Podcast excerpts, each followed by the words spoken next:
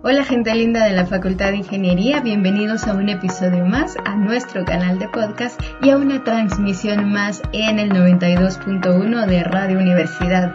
Hoy nos acompaña la ingeniera Natalie López como anfitriona de este podcast. Hola, ¿qué tal amigos de Radio Universidad? Les saluda la ingeniera Natalie López. Bueno, hoy estamos de una forma virtual eh, desde nuestras casas, desde nuestros hogares y pues queríamos aprovechar todas las formas de comunicación para estar con ustedes. Y en este momento, pues voy a, tengo una invitada muy especial. Muchas gracias a la licenciada Elizabeth Samayoa, que está con nosotros compartiendo un tema muy importante. Bienvenida, Elizabeth, a nuestro programa de la Franja Educativa de Ingeniería al Día. Hola, Natalie, mucho gusto. ¿Cómo estás? Gracias por la invitación. Ay, muchas gracias a ti por decirnos que sí. Y pues es un gusto tenerte acá. Y pues hoy tengo un tema que ha sido bastante como tocado en, hoy en día, ¿verdad? Que es una enfermedad común y vamos a hablar un poco acerca de la diabetes. Y el tema de hoy en la franja educativa es alimentación en personas con diabetes. Solo antes que nada, Elizabeth, me gustaría que tal vez si ellos tienen redes sociales o dónde te pueden localizar ellos para que te puedan seguir eh, también ahí o te puedan localizar, ¿verdad? Bueno, gracias.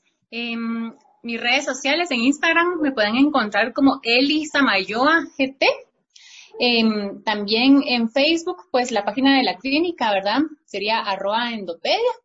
Em, la clínica donde yo trabajo, pues se llama Endopedia. estamos especializados en eh, tratamiento nutricional, médico nutricional, ¿verdad? Porque también trabajo como una endocrinóloga pediatra de diabetes. Entonces está en la zona 9, en el edificio Torre Empresarial, eh, séptima avenida 3-33 de la zona 9, Torre Empresarial, oficina 404 en el cuarto nivel.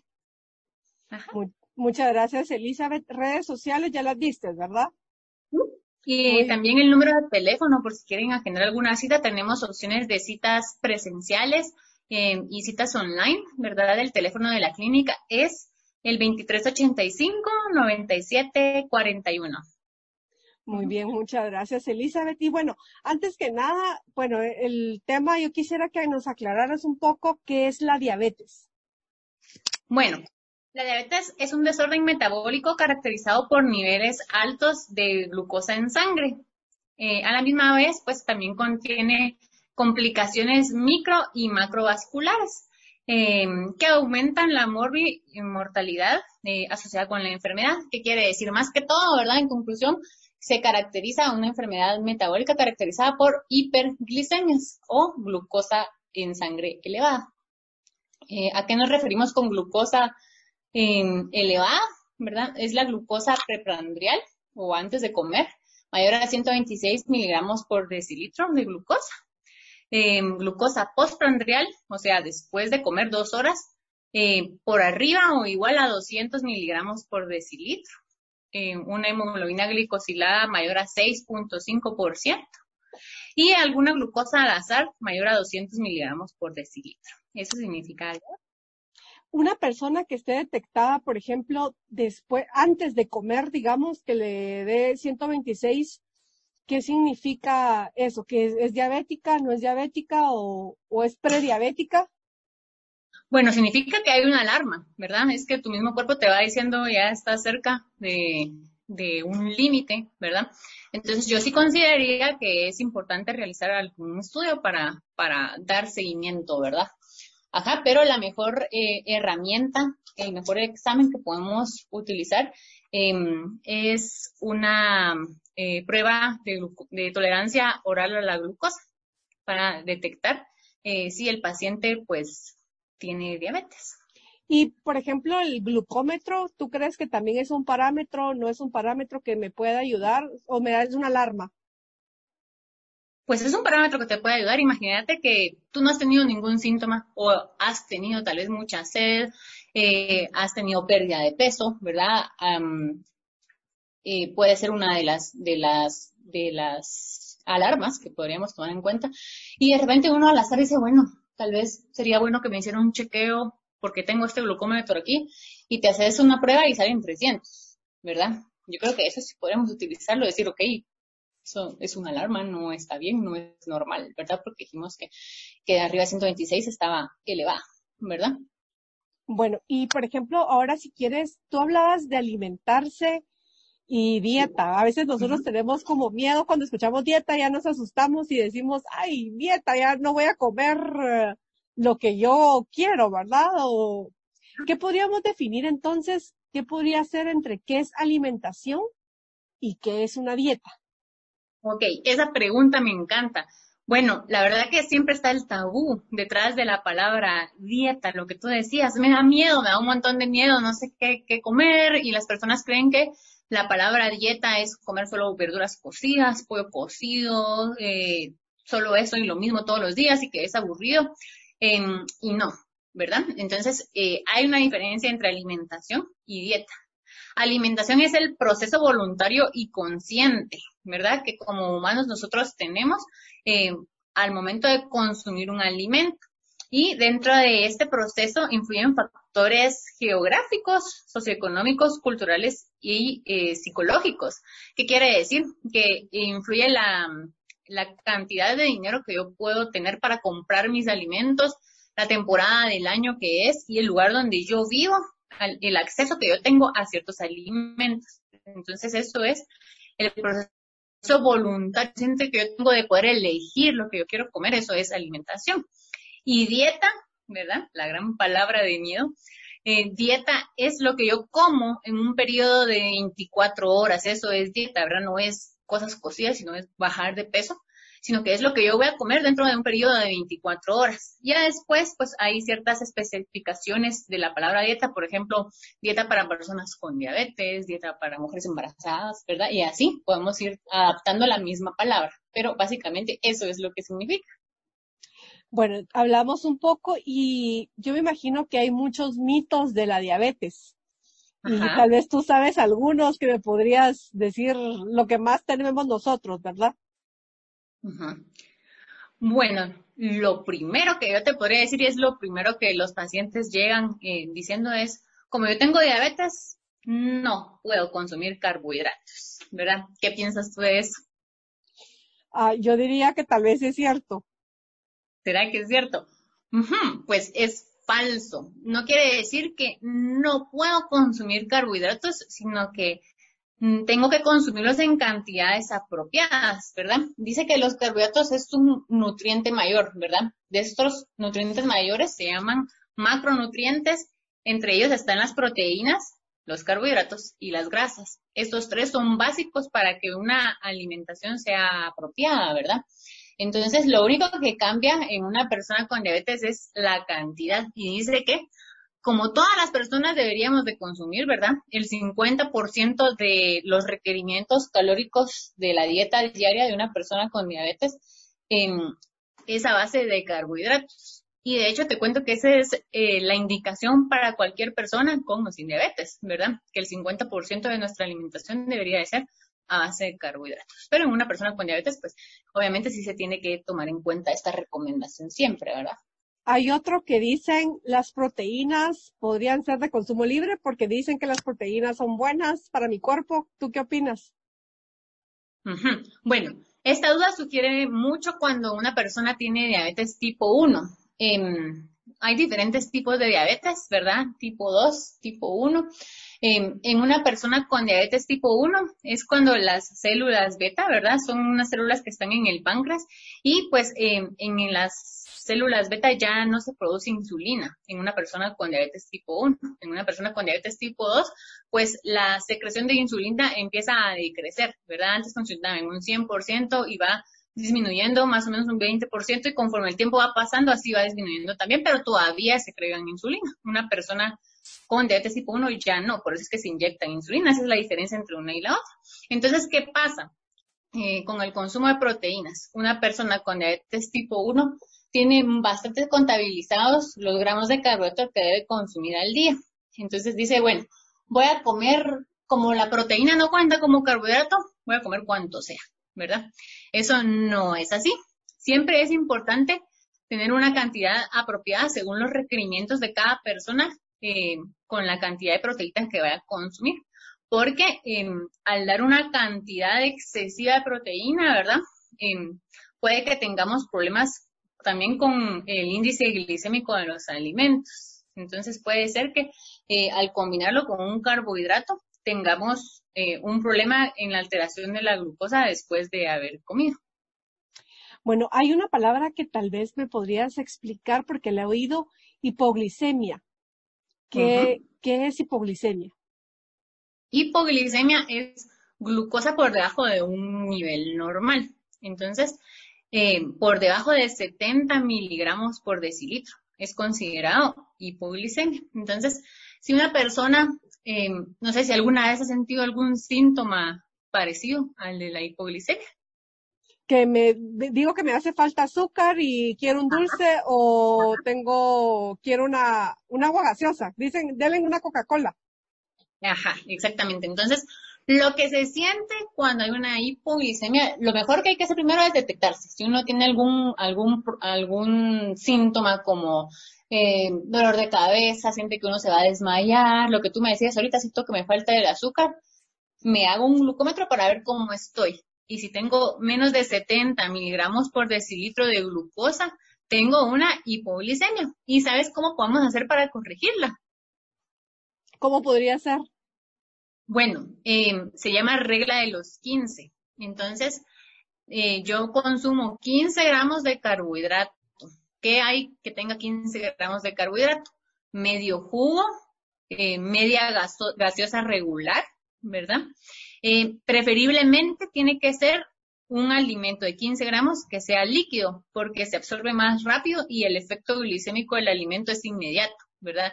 O sea, yo en una hipoglicemia, una glucosa baja, necesito eh, incrementar mi nivel de glucosa. Entonces, si yo tengo una hipoglicemia y me tomo una gaseosa eh, light, no voy a poder corregir porque no voy a tener esos 15 gramos de carbohidrato. Entonces puede ser una cucharada de miel, una cucharada de azúcar, eh, puede ser un media, media lata de gaseosa regular o medio jugo, ¿verdad?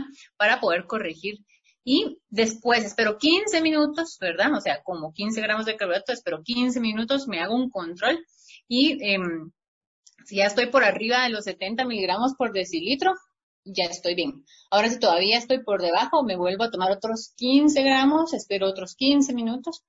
Em, eso es cuando la persona está consciente, ¿verdad? Bueno, entonces, como me falta azúcar, ¿tú crees? ¿O qué dices? Entonces puedo comer chocolates a cada ratos, helados, todo lo que sea azúcar de postre, crepas. Mm, no, mm. en ese momento van, puede que haya muchos antojos, ¿verdad? Ganas de querer comer algo así. Lo mejor es em, consumir esos 15 gramos y esperar a ver si uno ha corregido. Eh, el problema es que si como yo tengo la glucosa baja, puedo comerme, pienso que puedo comerme cualquier cosa, en ese momento eh, precisamente puede que no tengas una hiperglicemia, pero después de haber comido vas a tener la glucosa bien alta y hay que bajarla y poner insulina, ¿verdad? Entonces, eh, estamos hablando de personas que tienen diabetes tipo 1, ¿verdad? Entonces, lo que tenemos que hacer es medir, ¿verdad? Cuidar eh, y evitar las hiperglicemias. Y también, pues, también las hipoglicemias es importante tratar de no, de no tenerlas, pero también saber cuidar eh, los excesos. Bueno, ¿y qué tal así de la, de la comida light o al, al cero azúcar o todo lo que diga free sugar? ¿Qué puedo consumir o no? ¿Qué opinas de esto? Bueno, que diga que es light o que diga sin azúcar no quiere decir que no contenga carbohidratos. Eh, les voy a poner un ejemplo. Tengo aquí una etiqueta, ¿verdad? Eh, y es un producto que dice que la mayoría de alimentos que son light o que son saludables, tiene que dice que tiene semillas, que no sé qué, ¿verdad? Este es un buen ejemplo. Vemos la parte de atrás, donde están las etiquetas, y es importante verificar donde dice carbohidratos totales. Este alimento tiene 18 gramos de carbohidrato en dos galletas. O sea que si yo me como estas dos galletas, tienen 18 gramos. Una porción de carbohidrato equivale a 15 gramos. Entonces, yo considero que sería un buen producto que podría consumir una persona que tiene diabetes. Em, el problema es si yo, bueno, como es un alimento saludable, dijo la nutricionista, entonces voy a comerme dos paquetes en ese ratito. Entonces ahí es cuando empiezan los problemas. Y que un alimento diga que es sin azúcar no quiere decir que no tenga carbohidratos, ¿verdad? Sí, porque a veces encontramos en las etiquetas incluso 100% sugar free. Entonces, ah, bueno, ya miro 100% que no tiene azúcar, lo puedo consumir libremente y no siempre es así. No, siempre hay que considerar, lo primero que tenemos que tomar en cuenta es que es importante acudir a una consulta nutricional para saber cuáles son los requerimientos eh, de cada persona, ¿verdad? Porque los requerimientos de cada quien son individualizados. Depende de la edad que la persona tenga, del peso, si es hombre o si es mujer. La estatura también influye y la actividad física, porque hay todo tipo de personas. Personas con diabetes son deportistas, por ejemplo, ¿verdad? Yo tengo pacientes que son deportistas de alto rendimiento, futbolistas que viven con diabetes tipo 1, em, que son jóvenes y que tienen requerimientos especiales por realizar actividad física. Entonces, lo primero que yo les recomiendo es acudir a una consulta nutricional y ver eh, cuáles son sus necesidades. Después, pues ya em, conforme a eso, tener educación nutricional con una persona que tenga experiencia en el tema y ya eh, ir viendo cuáles son sus, sus gramos de carbohidrato que deben consumir al día y eh, sus proteínas y grasas que necesitan para tener una alimentación balanceada.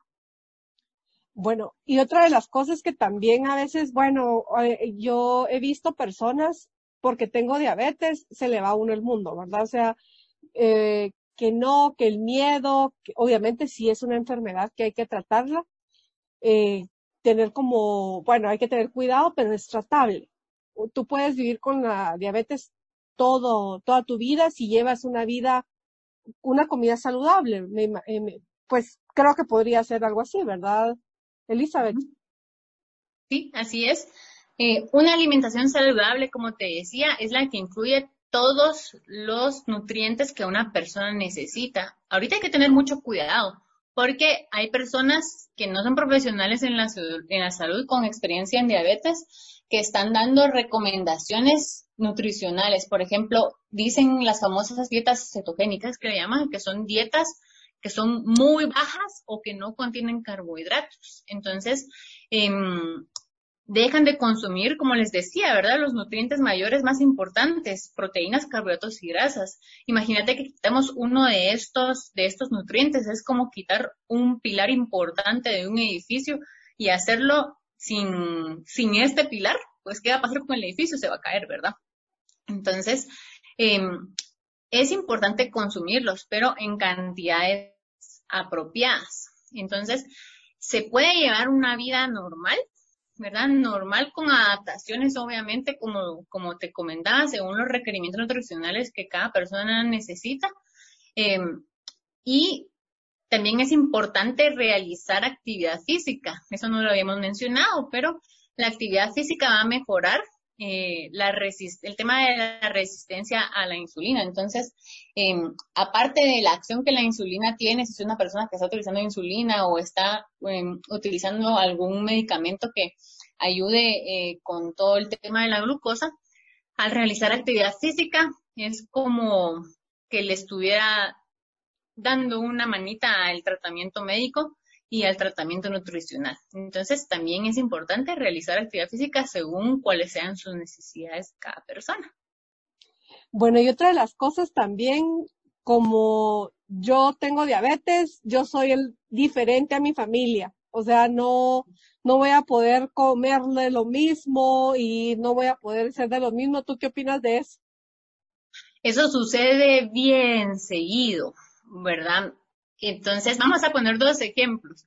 Pongamos el ejemplo de una persona adulta con diabetes tipo 2 que eh, no cuidaba para nada su alimentación, no hacía ejercicio y fue diagnosticada recientemente con diabetes.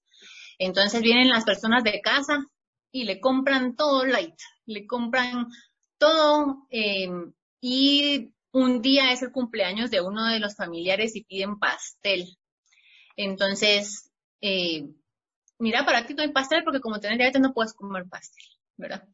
Entonces, ¿Qué es importante? Si alguien de la familia tiene diabetes, es importante que todas las personas coman igual, ya sea diabetes tipo 1 o tipo 2, cualquiera que sea de las diabetes que tenga.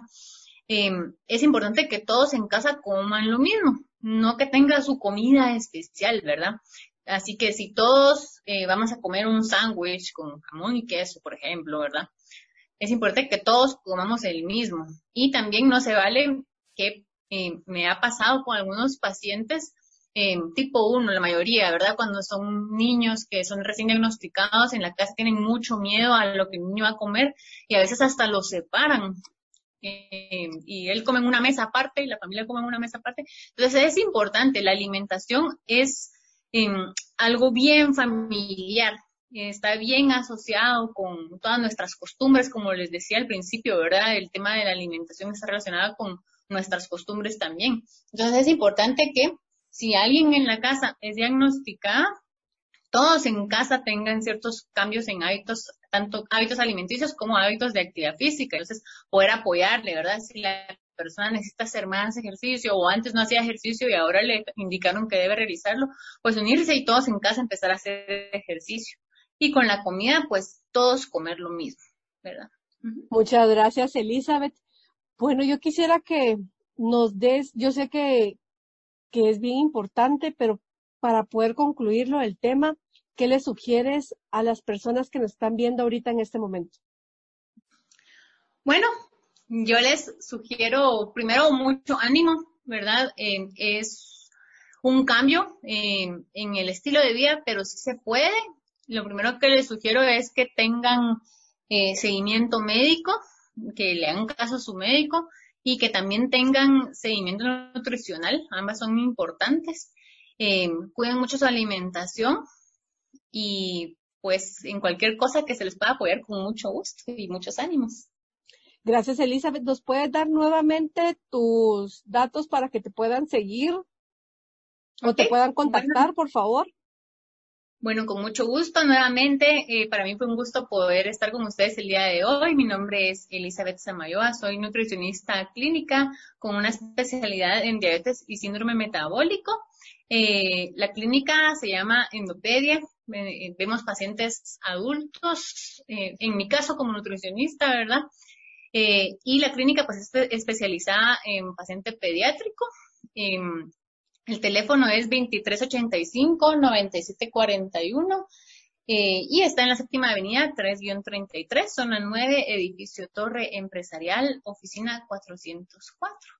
Eh, me pueden seguir en redes sociales, Instagram como Elisa Mayoa GT. Comparto muchos tips y actividades, lives, cosas que podemos, eh, más que todo enfocada en educación en diabetes. Eh, más que todo sería eso. Muchas gracias, Elizabeth. Estoy muy contenta después de tanto tiempo tenerte aquí con nosotros compartiendo esto. Es un tema muy importante, tal vez eh, para algunos es de mucho miedo, ¿verdad? Si han sido diagnosticados, porque realmente si no se cuida una diabetes, puede, hay consecuencias graves. Y todavía están a tiempo o se puede poner a tiempo para que no pueda pasar algo más que uno se pueda arrepentir, ¿verdad? Así es. Muchas gracias, Elizabeth. Y igual yo espero tenerte en cabina nuevamente eh, con un tema interesante, ¿verdad? Que nos ayuda a nosotros en, la vida saludable de, nuestra vida cotidiana. Y, pero para la próxima ya espero que estemos en cabina. Incluso yo creo que tal vez si te lo hago aquí enfrente de todos, eh, espero que incluso podamos hacer un en vivo para que tal vez nos puedas ayudar a nosotros con, con temas, ¿verdad? Ya preguntas puntuales de la audiencia. Yo te agradezco mucho, Elizabeth. Ok, muy bien, gracias por la invitación. Muchas gracias. Muchas gracias a todos ustedes por estar pendientes. Les saluda la ingeniera Natalie López. Si ustedes quieren temas de interés, también pueden estar visitando mi página que aparezco como Inga Natalie López. Ahí pueden ustedes escribirme si quieren saber de algún tema en especial. Pues yo con gusto puedo buscar gente como Elizabeth, profesional, que sepan del tema. Les saluda la ingeniera Natalie López, esperando con ustedes estar nuevamente en el siguiente, la siguiente cápsula informativa. Gracias gente linda por haber escuchado un episodio más de nuestro canal de podcast y también a usted quien nos escuchó en una transmisión a través del 92.1 de Radio Universidad. Les recordamos que pueden seguirnos a través de las plataformas de Anchor Spotify como Franja Radial Educativa de la FIOSAC. Lo mejor para todos, Facultad de Ingeniería, siempre adelante.